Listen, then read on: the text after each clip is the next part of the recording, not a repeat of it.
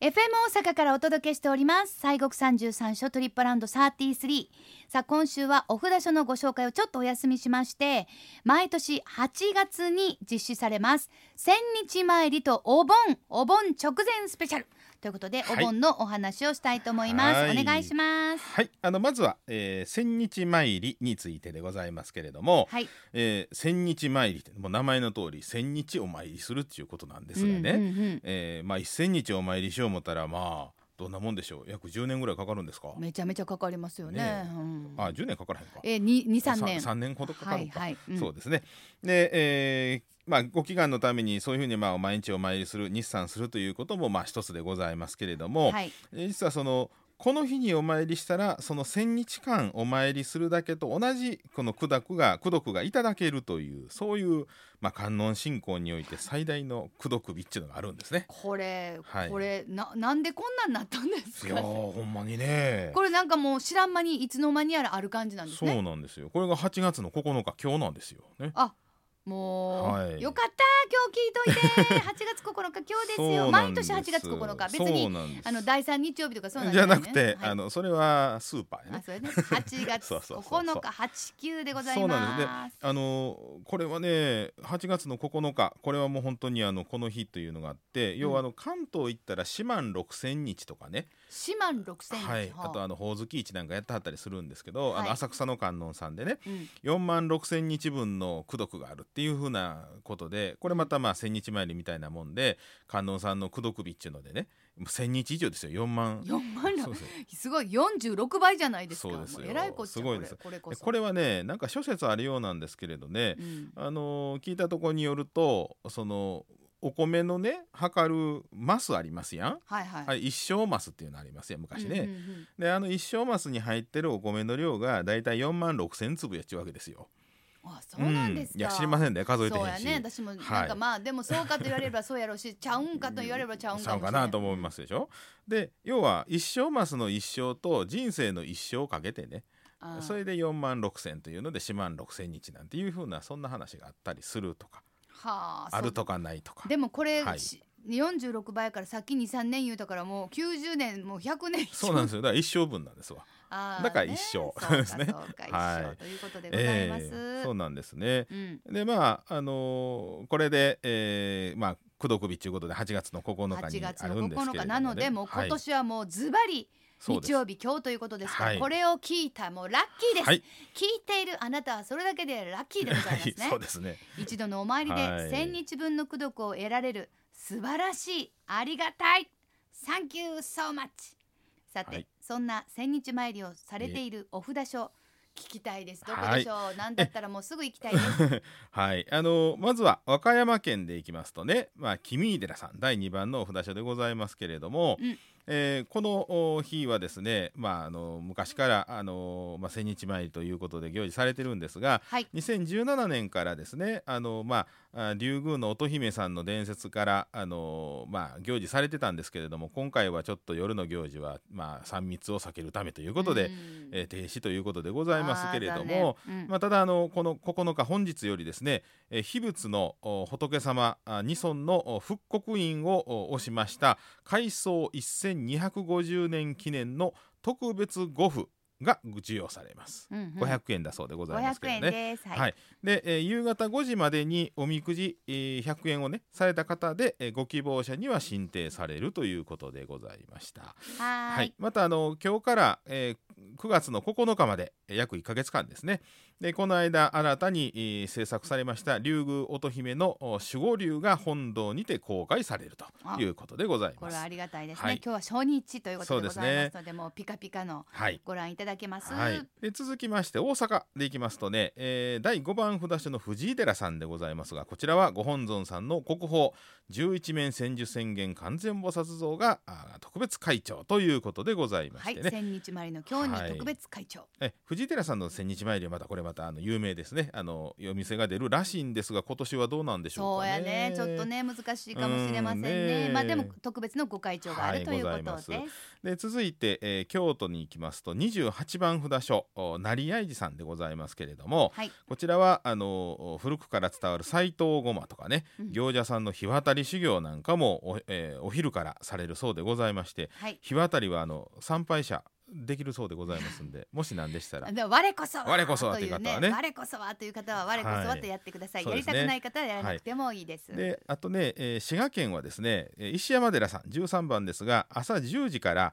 えー夜7時まで法要と満頭供養がありまして終日入山無料ということではい。今現在あの直風の秘仏のご本尊様のご会長が、えーされておりまして、えー8月の10日まで延長されております。明日まで。明日までやそうなんですよ。もうこれ次いつ開くか分かりませんのでね。ねこれあの、は京阪の三条の駅に、はい。まあ、三条やったと思う四条やったかな多分三条やったと思う石山寺直風うんぬんバーンって会長中みたいな書いてありました。いやもう大きな看板がバーンと出てました、ねこの機会でございますね。うですねぜひぜひ、はい。で、えー、24番中山寺さんもおこの西国の観音さん全員が集まる星下る星下り大会式っていうのが今日ございますんで、まあ、行事はちょっと今回あの大幅に変更されるようでございますんで、えーなんですけれどもね。でも今日行われる。そうなんです。33種の観音さん全員集合という日です。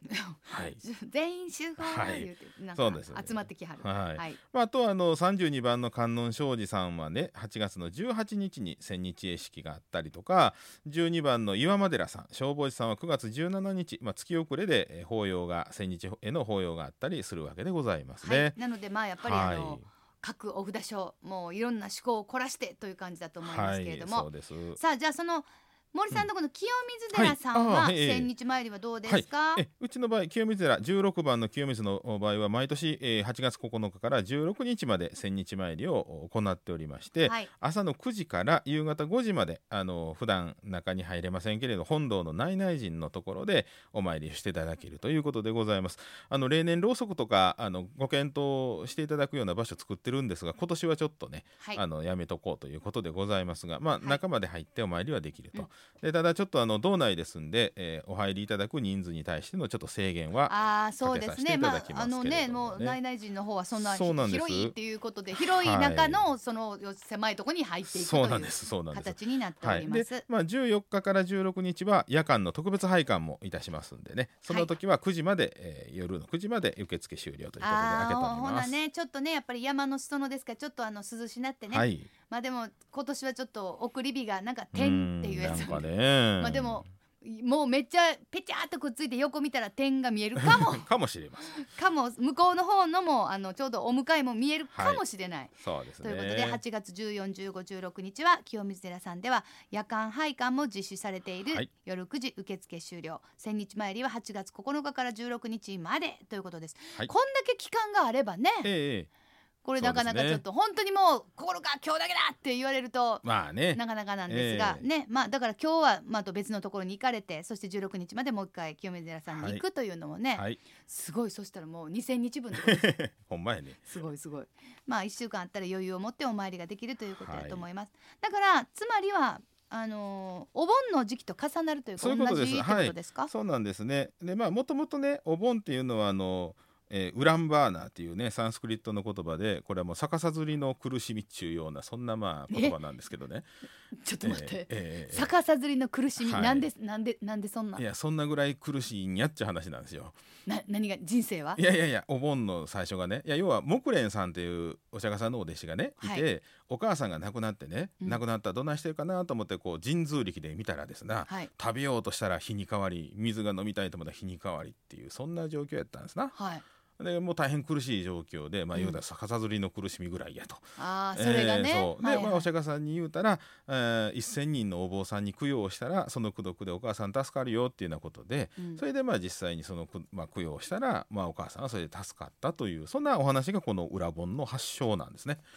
えーですからでえーお盆っていうのはそれからあの、まあえーお寺で法要があって裏盆会とかね、うん。えー瀬垣会なんていうふうに言われますけれども、はい。えーご先祖さんの、まあ、あお供養をするわけですね。そうですね、はい。でまあ、今年は8月13日の木曜日がお盆の入りで、えー夕があー夕方にはそのお火焚きをしてお迎えの日をね、はい。えーつけまして。迎えます。はい、で、えーお盆が明けますのが、まあ、宗派によってちょっとちゃうんですが15日もしくは16日っていうふうに言われるんですけどね。15日の子もあるんです、ね、あるんです、はい。うんうんうんでまあ、大体16日が多いんですが、はい。でまあ、送り火で、えーご先祖さんが帰らはると。そうですね、えー迎えで火ことなんですよ。焚いて送り火でまあまた戻っていかはる、うんということですね。そうなんですよ。うん。あの落語でね、はい。柳家京太郎さんの「孫帰る」っちゅう落語があってね、うんうん。うんこれがなかなかええ落語でねどどんなお話なんですか？あのおじいちゃんとこに孫の子供男の子がね、うん。あの遊びに帰ってくるんですよ、うんまあ、お母さん実家にね。